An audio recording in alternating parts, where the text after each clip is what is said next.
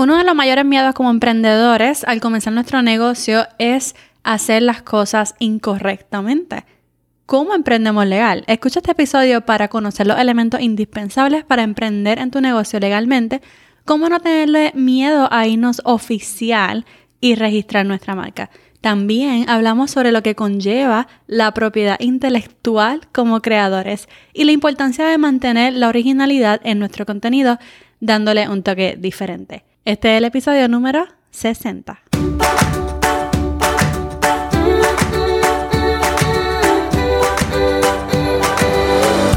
Este es el podcast de la mamita emprendedora. Mi nombre es Jessica Nieves. Escucha aquí conversaciones para aprender cómo otro ha logrado alcanzar sus sueños y aprende los mejores trucos para abrir tu negocio, lanzar tu blog, manejar las redes sociales y mucho más. Eso no es lo único, hablaremos también de nuestra vida de madres y cómo hacer de todos nuestros sueños poco a poco una realidad. Hello, bienvenida al podcast de Mamita Emprendedora. Mi nombre es Jessica Nieves, soy la host y creadora de este podcast.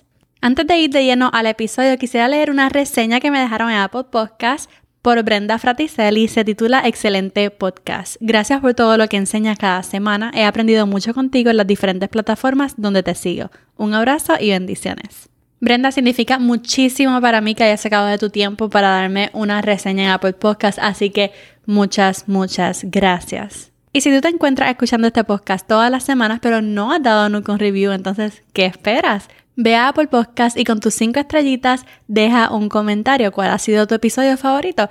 ¿Qué piensas del podcast? ¿Qué te gustaría escuchar? Cualquier comentario. A mí me encantaría ese feedback. Y ahora sí, este episodio es un Instagram Live que hice hace poco con la licenciada Liz Marie López. Liz López ayuda a emprendedores a emprender legal. Así que le hice una entrevista en Instagram Live que me encantó y a muchas personas le encantó porque Discutimos sobre algunas preguntas que nos hacemos nosotros los emprendedores al comenzar nuestro negocio digital y de algunos de los miedos que tenemos también cuando estamos comenzando.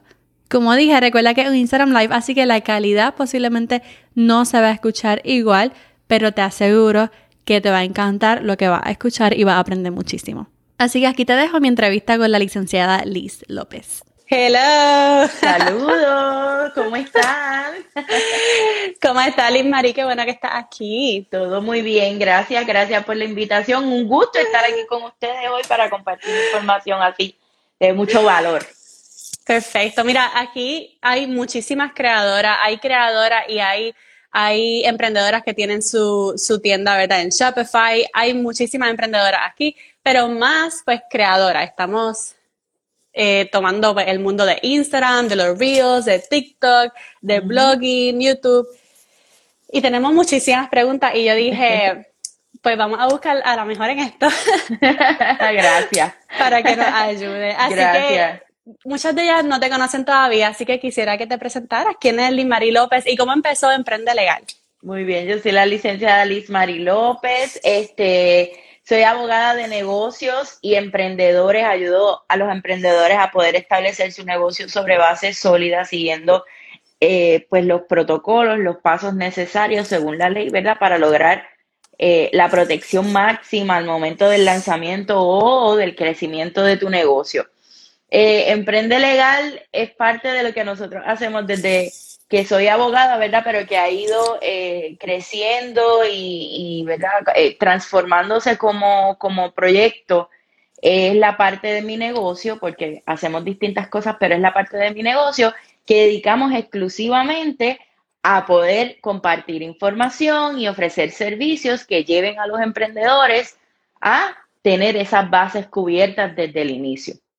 Así que eso es lo que hacemos en Emprende Legales. Eh, compartimos información a través de mi marca personal y de mis plataformas. Este, ofrecemos consultas y ofrecemos servicios para lograr ejecutar estos pasos tan necesarios para cuidar del negocio y, de todo lo tuyo también, que vamos a explicar por qué, ¿verdad? Pero también para poder cuidar de lo tuyo.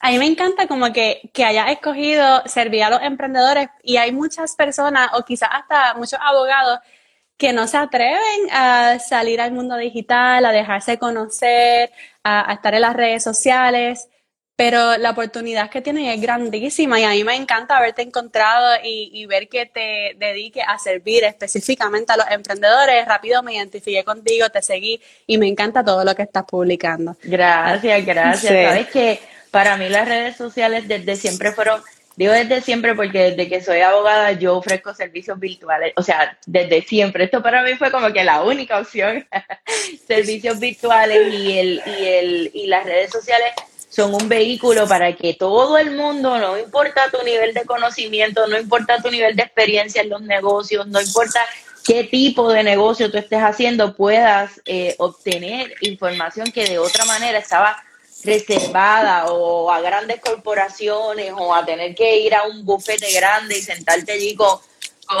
en el Shark Tank, ¿verdad? Como el programa. Eh, eh, a veces el acceso al derecho era muy abrumador y yo dije, mira, vamos a darle un poco de, de, familiaridad, vamos a hacer esto disponible a la gente que quizás no se atreven a entrar en esa otra, en esos otros escenarios. Así que a eso es a lo que nos dedicamos, eso es lo que hacemos y lo hacemos con mucho cariño. A mí me encanta el Instagram.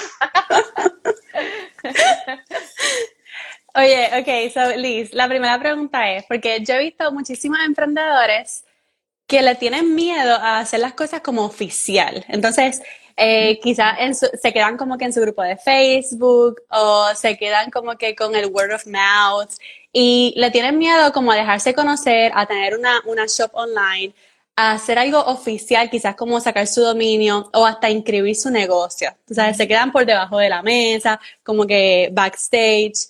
¿Por qué tú crees que muchos todavía tienen ese miedo de hacerlo oficial, de inscribir su negocio? ¿Será los taxes? Que mucha gente dice, no, no, mejor me quitan de taxes, tú sabes, y prefiero que todo el dinero sea para mí. ¿O cuál tú crees que sea como que, o quizás tiene miedo de que hagan las cosas mal y se busquen problemas? ¿Cuál tú crees que es como que ese miedo? Yo creo que el miedo viene de la desinformación y precisamente por eso es que nos dedicamos a lo que hacemos. La desinformación te lleva a hacer cosas que tú dices, tú dices, mira, lo estoy haciendo porque me estoy, me estoy resguardando, lo estoy haciendo porque me estoy eh, tratando de evitar X, lo estoy haciendo porque estoy, no estoy seguro, pero en realidad todo tiene una base de desinformación porque los negocios se abren y los negocios se cierran si la cosa no va bien, pero por ejemplo, dar un paso de legalidad no significa necesariamente que si tú lo abres, eso tiene que ser para siempre. Significa que mientras dure va a estar bien hecho, ¿verdad? Muchas personas eh, no se sienten completamente seguros de, de, que el negocio es lo que quieren hacer, a lo mejor tienen otras fuentes de ingreso, ¿verdad? Esto es lo que yo veo en mi experiencia normalmente en la práctica. Tienen otras fuentes de ingreso y, y hay un, un grado de costumbre, ¿verdad? esto me está funcionando, esto me trae dinero, porque dejaría el pájaro en mano por 100 volando? ¿Entiendes? Eh, sin embargo, en el ámbito legal, yo veo mucho que las personas no se atreven a dar el paso por lo que tú dices, voy a pagar más taxes, voy a tener más responsabilidad. Yo siempre hago una recomendación, es clara y tajante.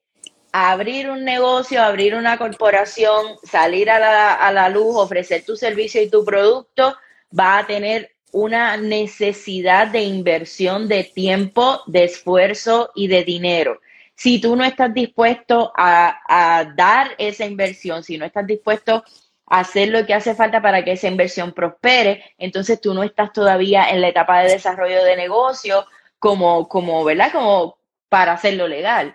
Esa primera etapa donde tú estás lleno de dudas e incertidumbres, tú tienes que superar, ¿verdad? Otros, otros aspectos quizás personales, aclarar bien tu idea, conocer bien a quién le vas a vender, mucho más relacionado a lo que es un plan de negocio o, a un coaching, por ejemplo, de cómo organizarte para luego poder dar ese paso. Definitivamente, ya si estás considerando el paso de hacerlo oficial, esa duda de los taxes es sumamente común. Es bien común también que los, que los contables le digan a las personas, mira, no te conviertas en LLC o quédate haciendo solo esto porque si no vas a pagar más contribuciones, pero eso no necesariamente es así, ¿verdad? Eh, hay que estrategizar, hay que, ah, si te vas a meter en la olla, tienes que saber cómo mediarlo, ¿verdad? Tienes que saber que, cómo se hace, que, dónde se pone el dinero del negocio, qué gastos tú puedes deducir, tienes que tener una estrategia contributiva, tienes que tener una estrategia legal y entonces así las cosas se hacen mucho más seguras para ti y para darte esa tranquilidad. Ya, yo empecé a mitad emprendedora hace como el año pasado empecé como tal a vender. ¿ok? Entonces, pues, este año a principio ya estaba inscrita y estoy usando una que está como aplicación también, es QuickBooks Self-Employed. Y es una buena herramienta porque te va diciendo lo que tienes que ir guardando.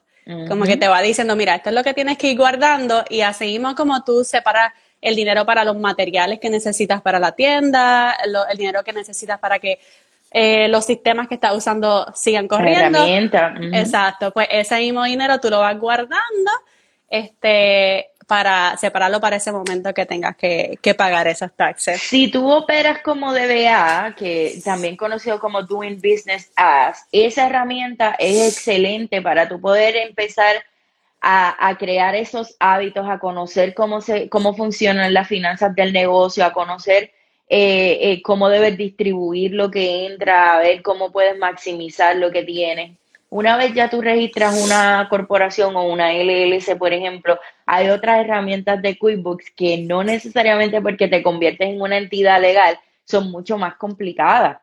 Al contrario, facilitan grandemente la, la, la ejecución de lo que es un solopreneur o, o, un, o un negocio con muy pocas personas operándolo. Eh, nosotros en mi empresa, por ejemplo, corremos nómina con QuickBooks con el toque de un botón. Claro, eso llegamos, pasamos por el proceso para llegar ahí, el conocimiento, como te digo, y, programar y, conocer y prueba y error, pero llegamos a ese punto en el que eso no es un dolor de cabeza, no es algo que nos resta tiempo, es algo que son, es parte de los gastos del negocio y que funciona muy bien. Es cuestión de tú ir descubriendo y, el, ir, e, ir tratando en el camino de, de verificar, de buscar cuáles son esas herramientas que te van a hacer el proceso llevadero. Y tú hablaste de el momento perfecto, o estás hablando de un momento cuando estés listo. ¿Cuándo, es ese momento que, que, consideras que es perfecto para inscribir nuestro negocio? Porque muchos comenzamos, ¿verdad?, a seguir nuestra pasión, pero no estamos seguros, entonces, pero comenzamos a ganar dinero también. Y entonces, ¿cuándo es ese momento como que ideal de nosotros decir, bueno, vamos a hacer esto más oficial? Yo siempre, ese momento tiene, ese momento hay que ponerle fecha, pero ese momento está bien marcado en la vida de un emprendedor. Si tú tienes un negocio que, y cuando digo negocio, es una actividad comercial que te está generando dinero, ahí es la primera alerta, ¿verdad? Te está generando dinero, tú estás ofreciendo algo a cambio de ese dinero que tú estás teniendo, que, que te está entrando y está ejecutando esa actividad de negocio seguro de que eso es lo que quiere hacer por lo menos por los próximos años, que seguro de que, le, de que estás dispuesto a aprender lo que sea necesario para poder hacer ese negocio realidad. Porque muchas personas dicen, sí, yo quiero hacer este negocio, a ver qué pasa. Yo quiero abrir esta tiendita. Ay, todo el mundo, los que me conocen que están ahí conectados saben que yo no acepto los negocios ni la tiendita, ni nada en diminutivo. Porque ni, el, ni el bebé, el bebé. No, en el internet uno no sabe, tú hoy eres pequeño, mañana estás viral. ¿Entiendes? Eso no puede ser de esa manera, hay que prepararse a tiempo. De todas modas, de todos modos, siempre, si tú lo ves chiquito, si tú no estás dispuesto a ponerle el esfuerzo, si tú todavía estás divagando entre la idea, si tú todavía eh, no estás dispuesto a sacar el tiempo para ponerle, por ejemplo, si tú eres mamá y tú quieres emprender, pero todavía tú estás luchando entre la maternidad, ¿verdad? Y, el negocio y el momento perfecto para dedicárselo a eso, que no hay uno perfecto, pero estás buscando ese momento perfecto. Si todavía tú no tienes la estructura bien montada de lo que tú ofreces, vendes y generas, es, es un riesgo alto convertirlo en una entidad legal. ¿Por qué? porque vas entonces a crear una serie de responsabilidades adicionales sobre las cuales no vas a tener conocimiento y lo que vas a hacer es complicarte la vida por un negocio que tú no estás dispuesta a llevarlo a su, a su tope, ¿verdad? A, su momento de ejecución máxima. Entonces yo ahí siempre recomiendo, mira, vamos a organizar esta otra parte y cuando estés organizada, damos el paso a la parte legal que es, importante porque en el camino a emprender legal y, los pasos que yo recomiendo, hay pasos que si no se toman desde el momento en que tú tienes la, la, la idea de negocio, pudiera luego ser tarde. No hay pasos que son que aplican desde el momento en que tú haces el registro en adelante, ¿verdad? De manera prospectiva. Si pasó algo anterior, te quedaste descubierto. Por eso yo les digo, mira, si van a hacer un negocio, si van a comenzar, estructura todo antes de comenzar a vender. Puedes hacer una prueba con las personas cercanas, pero estructura todo. Y cuando te lances, lánzate con, de cabeza. Lánzate de cabeza, registra esa corporación, pon esas políticas donde tienen que estar, regístrate con el IRS, haz lo que haz el registro con, con el Departamento de Revenue de tu estado. Eh, eh, si vas a, registrar, hay que registrar un nombre ficticio porque eso aplique, haz ese proceso, registra la marca con, con el organismo que corresponde, ya sea estatal o federal, depende de lo que vendes. O sea, haz el proceso completo porque esto tiene una magia. No es magia. Esto tiene un efecto a nivel, tiene un efecto a nivel psicológico cuando nosotros damos los pasos adecuados en nuestro negocio. Sentimos la responsabilidad y nos convertimos en la CEO, nos convertimos en la jefa, nos convertimos en la que en la que reparte el bacalao, en la que manda. Entonces ahí tú dices, espérate, no, déjame empezar a vestirme para trabajar, que la CEO no puede estar en pijama. ahí decimos, ok, espérate, ¿qué es lo que tengo que aprender? ¿Dónde se aprende el QuickBooks? Déjame ver, ¿dónde, ¿qué es lo que significa eso de registrar la marca eh, del negocio? Déjame ver qué es lo que tengo, cuáles son los documentos. Yo no quiero perder dinero porque el cliente de repente se me vaya. O sea, empezamos a e, e, ese paso despierta la, curiosidad adecuada, ¿verdad? Despierta el ¿qué, es lo que tengo que hacer, hacia dónde me tengo que mover, estoy haciendo esto bien, yo no quiero que me pase, mira lo que escuché allá y me robaron esto y me hicieron aquello, yo no quiero que me pase esto porque ya yo hice esta serie de pasos y yo necesito que esa protección me cobije. ¿Ves? Entonces, ese, el momento perfecto es el momento donde ya tú tienes una idea de negocio probada, tienes un sistema que tú sabes que va a generar dinero y tienes la disposición de aprender, ejecutar y maximizar ese negocio. Exacto. Ok, ok, pues ya vamos, ya, ya saben. vamos a dejar de hacer las cosas como que por debajo de la mesa, tú sabes, como que vamos a dejar el miedo, vamos a dejar el miedo, vamos a dejar el bebé, el, el negocito, la tiendita y vamos a, a ser valientes y hacer las cosas bien. Claro, se requiere valentía. Yo, mira, yo admiro muchísimo. Ayer estábamos haciendo unas fotografías y estaba, habían dos mamás emprendedoras en el set. Y yo, y yo acá, ah, yo no soy mamá, eh, pero yo estaba acá asombrada y yo decía, Dios mío, es que yo no sé cuál es el superpoder que desarrollan. Entonces, no pueden tener miedo para los negocios porque ya el, el, el superpoder más grande ya ustedes lo tienen.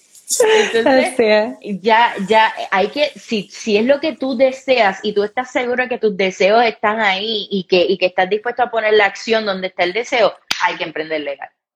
Ya.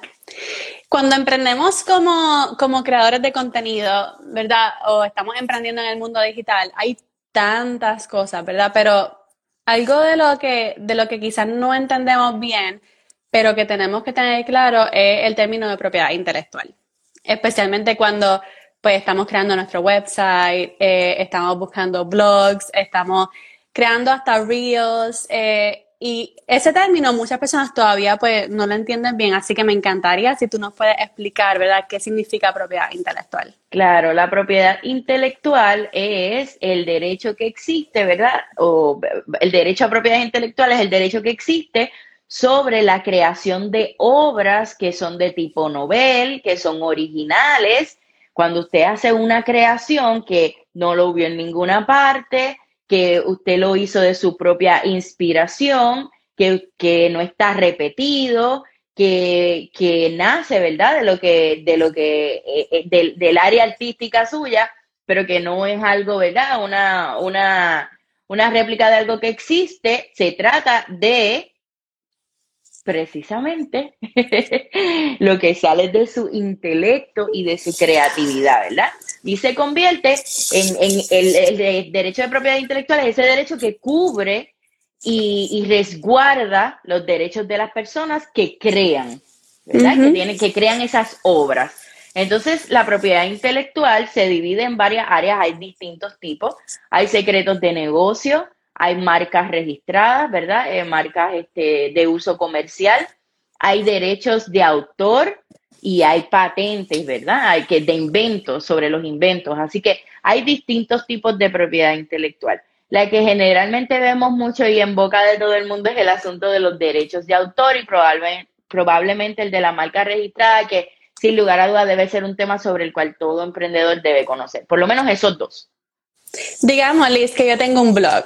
Creé mi blog hace ya, vamos a suponer, dos años. Y he creado, he creado muchos blogs este, de muchos temas, ¿verdad? Pero no tengo mi negocio inscrito ni marca registrada. ¿Eso es propiedad intelectual o necesitas tener algo registrado? Ok, muy bien. El nego registra, esa es una pregunta muy común. El registrar un negocio, por ejemplo, una L, por ejemplo, una LLC, una Inc., una Corp o, operar, o operar como DBA no tiene absolutamente nada que ver con el derecho de propiedad intelectual, de derechos de autor o el derecho de registro de la marca. Son dos cosas totalmente distintas. Que tu empresa tenga el mismo nombre que tu marca, eso puede ocurrir, no necesariamente tiene que ser así, pero puede ocurrir. Sin embargo, son dos cosas totalmente distintas. Si tú tienes un blog y no tienes absolutamente nada registrado, pero el contenido que tú pones en ese blog es contenido original, tú tiras las fotos, tú desarrollas una línea de pensamiento, citas a cualquier eh, eh, prócer, ilustre, libro, lo que sea, pero haces en ese, en ese blog un análisis propio, pones unas opiniones, utilizas eh, eh, ejemplos tuyos, desarrollas una, una, una fórmula, desarrollas un sistema para que la gente conozca. Eso pudiera tener propiedad intelectual dependiendo de la fuente el análisis de si está cubierto o no no debe venir de si el negocio está registrado o no. Debe venir de las fuentes que utilizas para desarrollar ese contenido. es ahí donde, donde se debe de hacer la, pregunta, ok, esto que hice, lo saqué de algún otro lado, lo vi en algún lado hice mi e hice mi propia interpretación, lo copié exactamente igual, eso es una violación a derechos de autor. Claro. ¿Verdad? Si es una interpretación, entonces no. Si es una sátira, por ejemplo, de un personaje, entonces no. Si tú estás dando unos consejos, pero esos consejos los, tú fuiste a Pinterest y en Pinterest hay tres posts con los mismos consejos y tú los pusiste en tus palabras, probablemente no tienes un, derecho sólido sobre eso porque no es un material novel. Ahora, esto es bien importante. Los derechos de autor nacen con la creación de la obra. Por lo tanto, desde que usted hace ese esfuerzo y lo escribe y lo publica, usted tiene derecho de autor. El punto está en, la, publicación, en la ejecución. Correcto, correcto. Desde la, desde la creación y publicación ya usted va teniendo unos derechos. Ahora, en, en esas páginas no importa que tengas un blog, no importa que tengas una página de captura, no importa que tengas un podcast, no importa cuál sea el medium, ¿verdad? La forma en la que, la que, la que tú le lleves el mensaje o hagas la publicación, tienes que tener unas políticas, términos y condiciones que aclaren que tú te estás reservando el derecho de autor y el derecho comercial, que son distintos, ¿verdad? Uno viene del otro, pero no necesariamente los dos los tiene la misma persona que tú te los estás reservando de manera exclusiva para ti o para tu empresa, ¿verdad? Depende ahí de dónde, de cómo se haya creado el contenido, ¿verdad? Y si está registrado o no. Pero de que nace, nace. De que existe, existe, ¿verdad? Sí, porque pasa muchas veces, especialmente cuando estamos buscando un nombre, desde ese momento, que ya alguien tiene el nombre. Entonces, ¿cuándo es suficiente uno decir, mira, voy a buscar otro nombre o déjame ver eh, cuánto contenido esa persona tiene allá afuera con ese nombre, pero quizás la persona no está registrada, entonces tenemos el derecho a usar ese nombre o es como que es suficiente para decir, no, ya alguien lo tiene, voy a buscar otro nombre. El nombre es distinto a la creación del contenido, ¿verdad? La, creación del contenido que está sujeto a derechos de, de autor eh, va por una rama, entonces el nombre pudiera ir por dos ramas, pudiera ir por esa, por ser un nombre inventado, un nombre de creación única y novel, pero también si lo vas a utilizar para hacer negocio, se convierte en una marca comercial, ¿verdad? Eso es lo que es el trademark. Entonces, importante a la hora de seleccionar el nombre, yo creo que hay por aquí varias, varias que están conectadas y saben lo exigente que soy yo a la hora de eh, hacer recomendaciones sobre los nombres comerciales y las, las marcas que se van a registrar. Yo soy muy particular con eso porque yo siempre les digo, miren, busquen un nombre que les abra la puerta de ser únicos, que les abra la puerta de no ser confundidos, de no arrastrar ni, ni lo que se decía de otro similar, ni de ser confundido con otro que existe, ni de ser quizás tan simple que sea un, un concepto eh, común, o sea, un concepto que no sea registrable o tan descriptivo que tampoco sea registrable porque hay unas reglas para eso. Cuando vas a seleccionar un nombre, si hay alguien que ya lo tiene, estaba escuchando tu historia que hiciste el acercamiento, esa persona puede liberar el Instagram, pero el Instagram, el dominio, el Facebook, el enlace único en Facebook, nada de eso te da el derecho exclusivo sobre la marca. Lo único que da derecho exclusivo es el registro de marca. Si, por ejemplo, tú lo quieres hacer a nivel estatal porque solo vas a vender en el estado, ese es el registro. Si vas a vender a nivel, eh, por ejemplo, de Estados Unidos, entonces eh, eh, toca el de el registro de marcas y patentes de Estados Unidos, que es una protección federal. Esa es la única forma de asegurarte que va a ser tuyo, ¿verdad? Yo recomiendo que hagan una búsqueda simple y en esa búsqueda simple eh, busquen en Google, busquen en las redes sociales y todo, pero esa búsqueda simple no tiene la última palabra. Por lo tanto, no nos podemos enamorar, no nos podemos enchular, darle sentimiento todavía, todavía no. Usted está conociéndolo, ese, ese todavía no es de usted. usted, Ahí todavía no puede haber mucho sentimiento. Lo vas desarrollando, se hace investigación profunda de la marca y en la investigación profunda buscamos entonces en los archivos del, del Estado, buscamos a nivel federal qué hay, se puede, no se puede y luego entonces ante las alternativas se toma la decisión y usted se enamora con todo el corazón y le pone todo el trabajo del mundo. Pero hay que seguir esos pasos, ¿verdad? Eh, tú puedes, por ejemplo, si ahora mismo eh, registramos Mamita Emprendedora en, a nivel federal y a nivel federal está disponible, y esto es un ejemplo, ¿verdad? No que digo que necesariamente se vaya a registrar, pero este, si está disponible y lo registramos y hay otra persona que lo está usando en Instagram y no lo está usando para fines comerciales y no está haciendo nada, el abogado le manda una carta a Instagram y ya es tuyo el, nombre del perfil, ¿entiendes? No es, esa no debe ser la decisión final porque eso tiene remedio. Lo que no tiene remedio es que ya alguien esté utilizándolo para fines comerciales y tú entres y digas, ay, ese me gustó, yo lo quiero también estás en una violación porque esté registrado o no, ya tú estás en conocimiento de que hay una persona mm. utilizándolo con anterioridad para fines comerciales. De hecho, no vas a pasar el, el, sedazo del registro porque cuando lo presentes tú tienes que declarar bajo pena de perjurio que tú hiciste una investigación y que no hay nadie más, según tu mejor conocimiento, utilizándolo. Así que, paso uno, haga toda la búsqueda que esté a su alcance. Paso dos, la búsqueda con la abogada y paso tres, entonces le pone el cariño. Lo registra. Muchas personas tienen la duda entre, pues, eh, como inscribir el negocio y el registro de marca. Yo, verdad, vamos a decir, yo entiendo. El registro de marca es lo que le llaman el trademark. Correcto. Ok, so vamos a suponer que yo tengo Mamita Emprendedora LLC, ¿verdad? Dice mi LLC.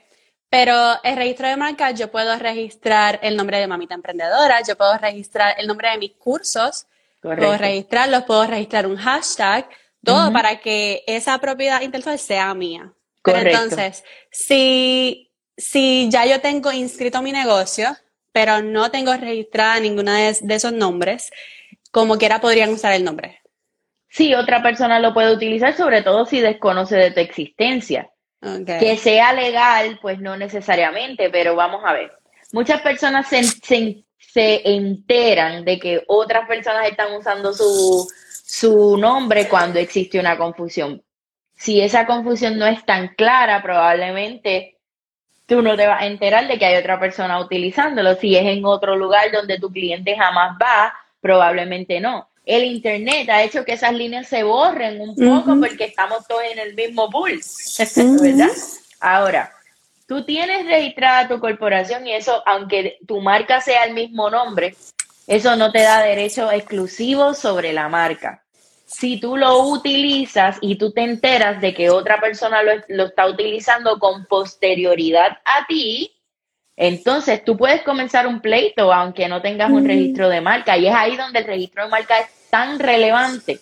Cuando tú tienes el registro de marca hay una presunción de que eso es tuyo, eso pasa por una evaluación y eso un examinador de marca, que es un abogado experto en el tema, hizo su investigación y el, y el, el United States Patent and Trademark Office te dio el derecho y te, estoy así porque tengo uno ahí, y te dio un certificado que dice que eso es exclusivo tuyo por 10 años. Si alguien viene y lo usa después de ti, tú tienes ahí el poder para ir en contra de esa persona, enviarle un cese y desista, eh, ir, a eh, ir al, al, hacer la reclamación correspondiente por la vía judicial o extrajudicial.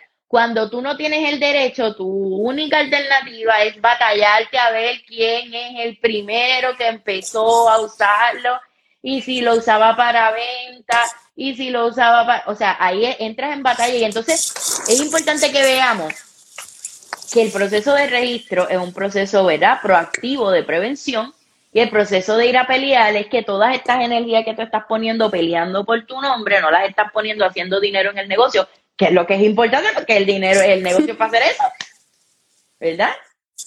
Yes hablando ¿verdad? de que somos creadores de contenido y todo el tiempo estamos creando contenido, creando contenido, creando contenido.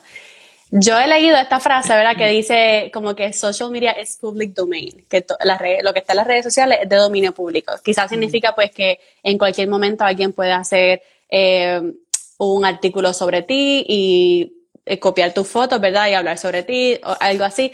Pero si todo lo que está en las redes sociales es de dominio público, entonces ¿dónde quedan como que los derechos de autor, especialmente en Instagram, si valen? Estamos viviendo tiempos sin precedentes en relación a la propiedad intelectual porque las personas hemos, hemos adoptado un estilo de consumo de información que nos pareciera que realmente porque todo está accesible, todo nos pertenece. Y son cosas totalmente distintas, pueden estar accesibles, yo puedo darle un screenshot y mandártelo por, por WhatsApp y yo puedo eh, este, decirte, mira, me encanta esto y te comparto el pin, yo puedo coger un reel y hacerlo exactamente yo y con la voz de otra persona poner mi cara y yo puedo hacer unos movimientos y eso mm. no, eso no, número uno no convierte el contenido necesariamente en contenido de dominio público y dos, no acaba con los derechos de su autor. Okay. Por lo tanto, tres, no te pertenece. no es tuyo. Partir de la premisa de que todo el contenido que está en las redes sociales de dominio público es un error legal. No es real, ¿verdad? Eh, hay muchas personas que tienen profesiones que, que, nacen de las redes sociales y de la creación del contenido. la red social es el medio, la red social no es la obra. Por lo tanto, la obra siempre, eh, el derecho de autor a su, el derecho a su autor de propiedad intelectual siempre se le va a reservar, aunque haya usado la plataforma para hacerlo eh, público. Nosotros tenemos en Instagram una foto brutales de creadores de contenido que gastan mucho dinero en equipos fotográficos, dinero en viajes a, a, ¿verdad? fotografiar los lugares más increíbles del mundo, eh, que tienen un negocio con gastos e ingresos, que venden ese contenido y, y, y eso no lo convierte, no lo convierte en público de ninguna manera. ¿Ok? Es importante que conozcamos las reglas de cómo vamos a operar con el contenido ajeno. Si, tú vas a hacer referencia, tú tienes que poner, eh, ¿verdad? De quién es, quién es el dueño de ese contenido. Y si no lo conoces, aún así debes declarar que eh, el autor es desconocido para ti, porque no es desconocido a lo mejor para otra gente o para él mismo, él sabe quién es, pero para ti es desconocido y que no lo utilices para fines comerciales a menos de que tengas el permiso de su autor o, sea un contenido original tuyo o, ¿verdad? Lo hayas comprado, hayas comprado una licencia comercial para, para utilizarlo. Estas reglas aplican hoy igualito que aplicaban antes. Hemos movido el medium de ponerlo en la prensa o de ponerlo en un libro, lo hemos puesto en el internet, pero siguen aplicando.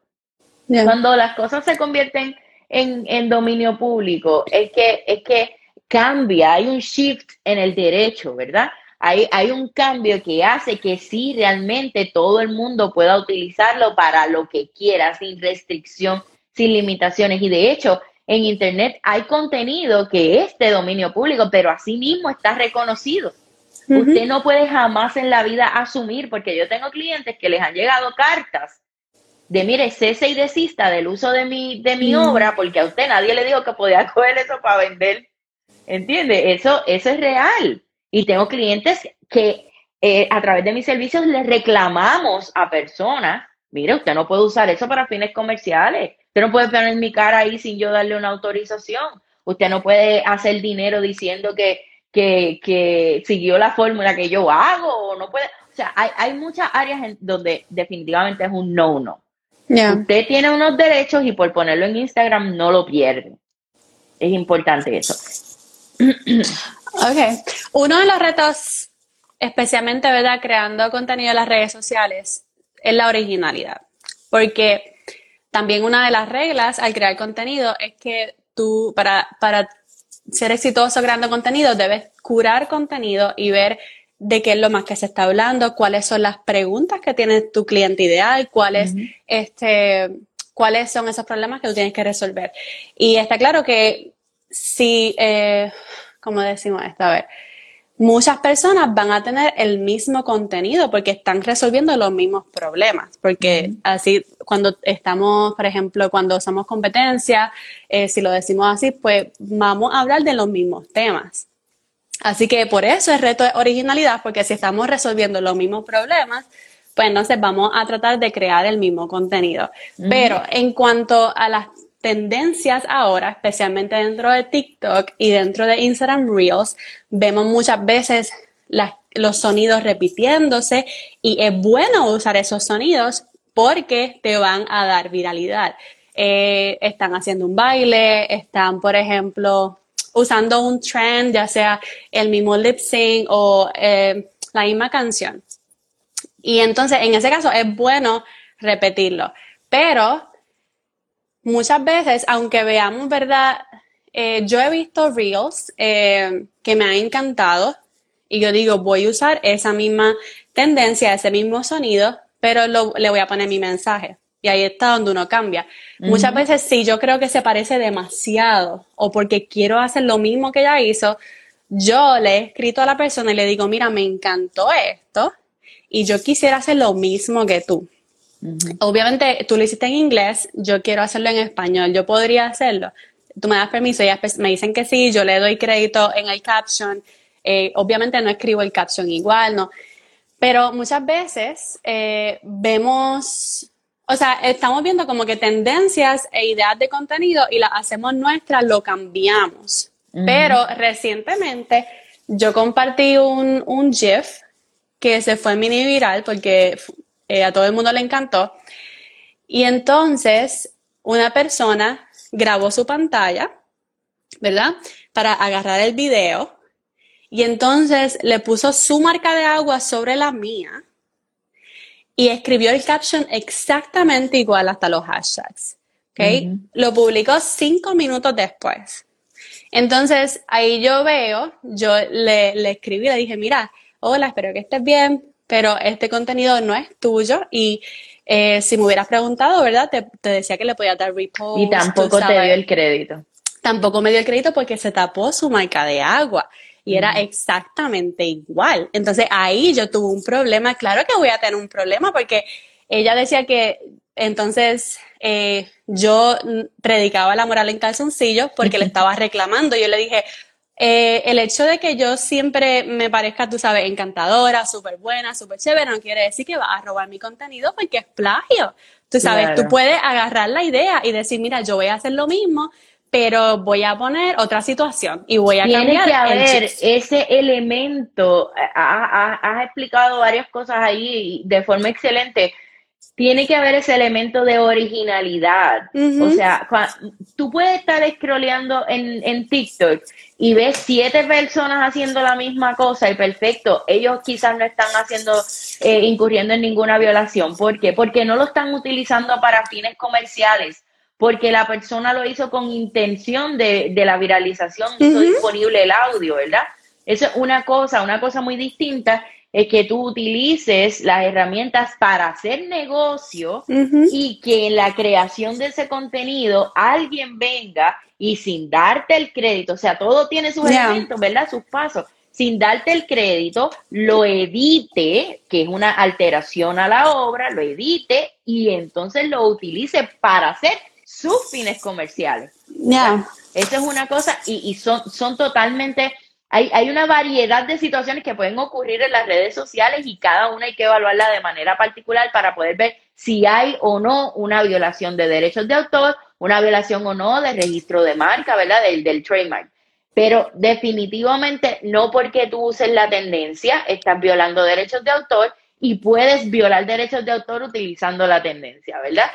Es una cosa de caso a caso. Otra cosa bien importante que dijiste, usted puede ser una persona súper dirigida, súper amable, motivadora, influenciar a otras personas, eh, eh, tener, tener una imagen impecable.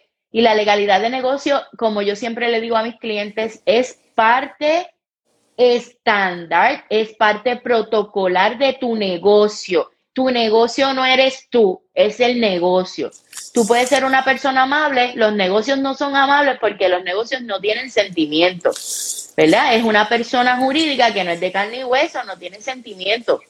tiene un, un, protocolo legal y como protocolo legal no importa si me viola un derecho de autor hoy, si tienes una infracción hoy o la tienes después o lo que sea, el protocolo debe ser el mismo para todo el mundo y en todas las circunstancias, ¿verdad? Depende de lo que se viole. Así que dos cosas súper, súper, súper geniales que has explicado ahí, ¿verdad?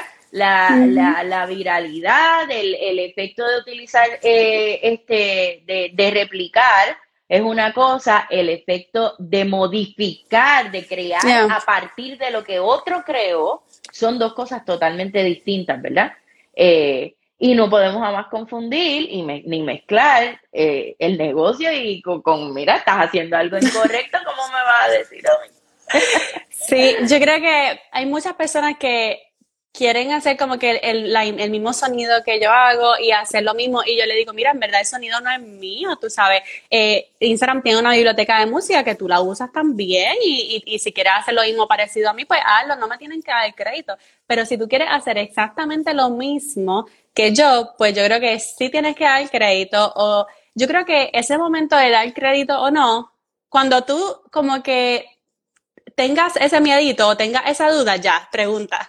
Como que yo siempre, antes de publicarlo, yo digo, es que se parece demasiado, pues ya. O sea, ya si yo tengo esa duda de que se parece demasiado, aunque lo haya cambiado un poco, yo siempre pregunto, es mejor irse como que safe, este, a después como que lamentar algo. So, ¿cuándo, ¿Cuándo tú piensas que ese momento de como que dar crédito o no?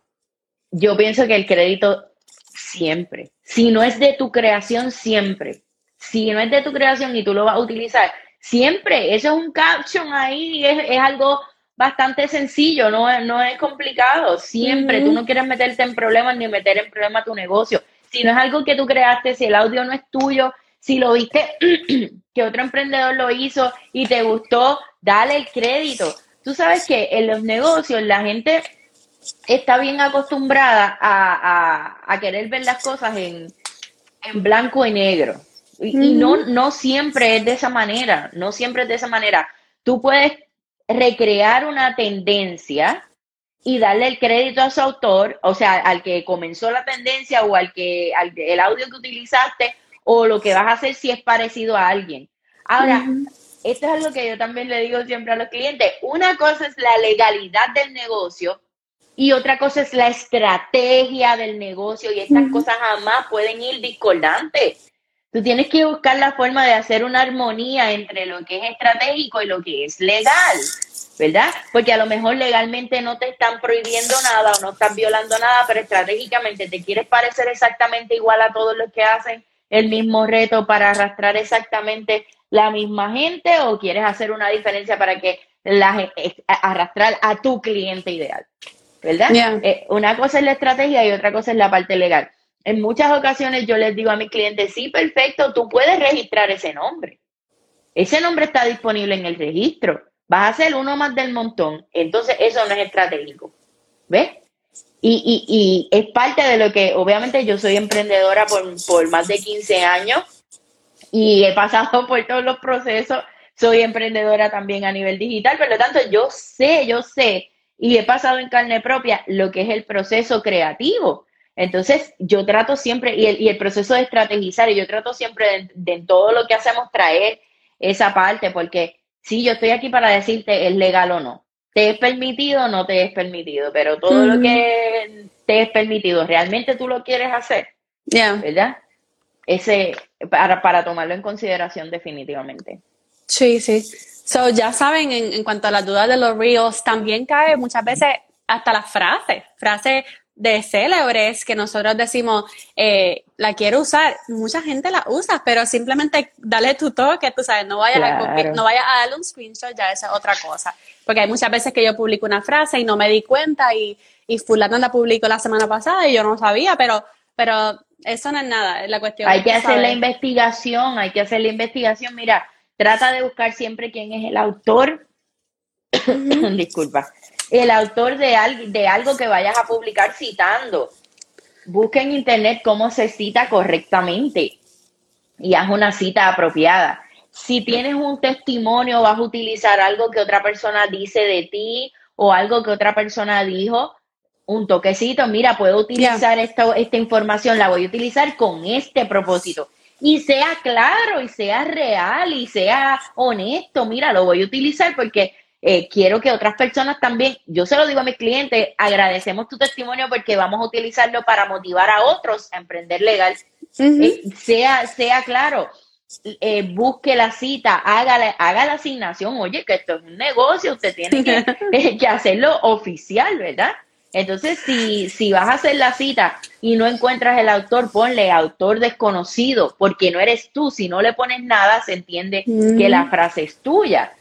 Bien importante, son susceptibles de protección de derechos de propiedad intelectual, las frases, los slogans, ¿verdad? Las frases comerciales, el copy de venta, que mucha gente lo copia como si eso fuera, olvídate, que eso lo pusieron ahí para que todo el mundo no, el copy de venta tiene protección. Los blogs, las publicaciones en Instagram, fotos, videos, eh, escrito, hashtag ahora. El hashtag, para poder convertirlo, por ejemplo, en una marca, el hashtag tiene que ser, o sea, no puede ser solamente un hashtag que tú le pones en el, en el copy a las cosas. Tienen que estar anejados a algún producto o algún servicio que se llame hashtag X. ¿Entiendes? Pero hay opción de eso. Hay muchas cosas que son susceptibles de registro. Hay, hay, que cruzar el umbral de la ignorancia, el umbral de porque aquel lo dijo, lo repito, y eso tiene que ser así. Hay que ir a los canales correspondientes y a los profesionales correspondientes para que usted sepa cómo mercadearse dentro del marco de la ley, proteger lo suyo y respetar lo ajeno. Muchísimas gracias, Liz. ¿Te puedo hacer una última pregunta? Claro. Em, ¿Qué pasa si alguien roba nuestro contenido? ¿Cómo, bueno. ¿Cuál es la mejor manera de nosotros como acercarnos? Porque yo no soy, tú sabes, de name shaming, yo no soy de, de coger la historia y decir, esta fulana No debe ser, esa no es la eh, forma. Puede ser, puede ser en un momento dado necesario, pero no es mi forma preferida de hacerlo. ¿Cuál es la mejor forma de nosotros acercarnos a esa persona? Va, yo, yo con tu permiso voy a ir dos pasos antes de ese momento de resolver. Yo soy fiel creyente y en Emprende Legal este es nuestro moro, ¿verdad? Nosotros prevenimos antes de resolver. prevenimos antes de resolver. Significa que cuando tú vas a hacer una publicación, tú vas a tener tus símbolos, derechos de autor reservados. Vas a tener tus políticas, términos y condiciones. Todo el contenido que obra en estas páginas y en mis redes sociales o las redes sociales relacionadas a este, este, esta, este sitio web, el contenido nos pertenece y nos reservamos todos los derechos incluyendo el derecho comercial, ¿verdad? Eso es parte de tus políticas. Cuando estás haciendo una, pieza de contenido de podcast, avisos correspondientes, los avisos en la caja de descripción, ¿verdad? Cuando estás haciendo este videos, en la descripción del video nos reservamos los derechos de autor. No tengan miedo a reservarse el derecho. Instagram no es el que manda, no le van a cerrar la plataforma. Usted alimenta al Instagram. O sea, es importante tener esa, esa actitud preventiva. ¿Dónde me protejo? ¿Qué hago? ¿Dónde lo pongo? Ok. Tienen que hacer el proceso de búsqueda, investigación y registro Siempre hay que seguir el proceso para que si tú tienes una reclamación posterior, tú tengas las alternativas correspondientes. Ok, licenciada, yo emprendí legal y yo hice todo eso, o todavía no he emprendido legal, no he hecho nada, y como quiera me copiaron. ¿Cuáles son las dos opciones ahí? Si ya tú tienes tus registros en procesos o culminados, tú vas a tener unas alternativas Premium Plus, ¿verdad? Vas a tener unas alternativas mucho más abarcadoras y puedes enviar un cese y desista, que es una carta oficial diciéndole, mire, usted está utilizando eh, mi material protegido, está utilizando mi obra, está utilizando mi trademark y no lo puede hacer porque la ley lo prohíbe, usted lo utilizó en X y Y eh, publicación, le estamos solicitando el cese inmediato, ¿verdad? Adicional al cese inmediato hay otros remedios, que son los remedios de compensación económica, pero esos ya son un poquito ¿verdad? Más, más, mm. más complicados y sobre todo cuando, sobre todo se reclaman cuando la marca está en proceso o registrada o cuando la publicidad de, de, de tu obra ha generado ingresos para ti, entonces tú tienes ya una pérdida cuando otra persona lo utiliza.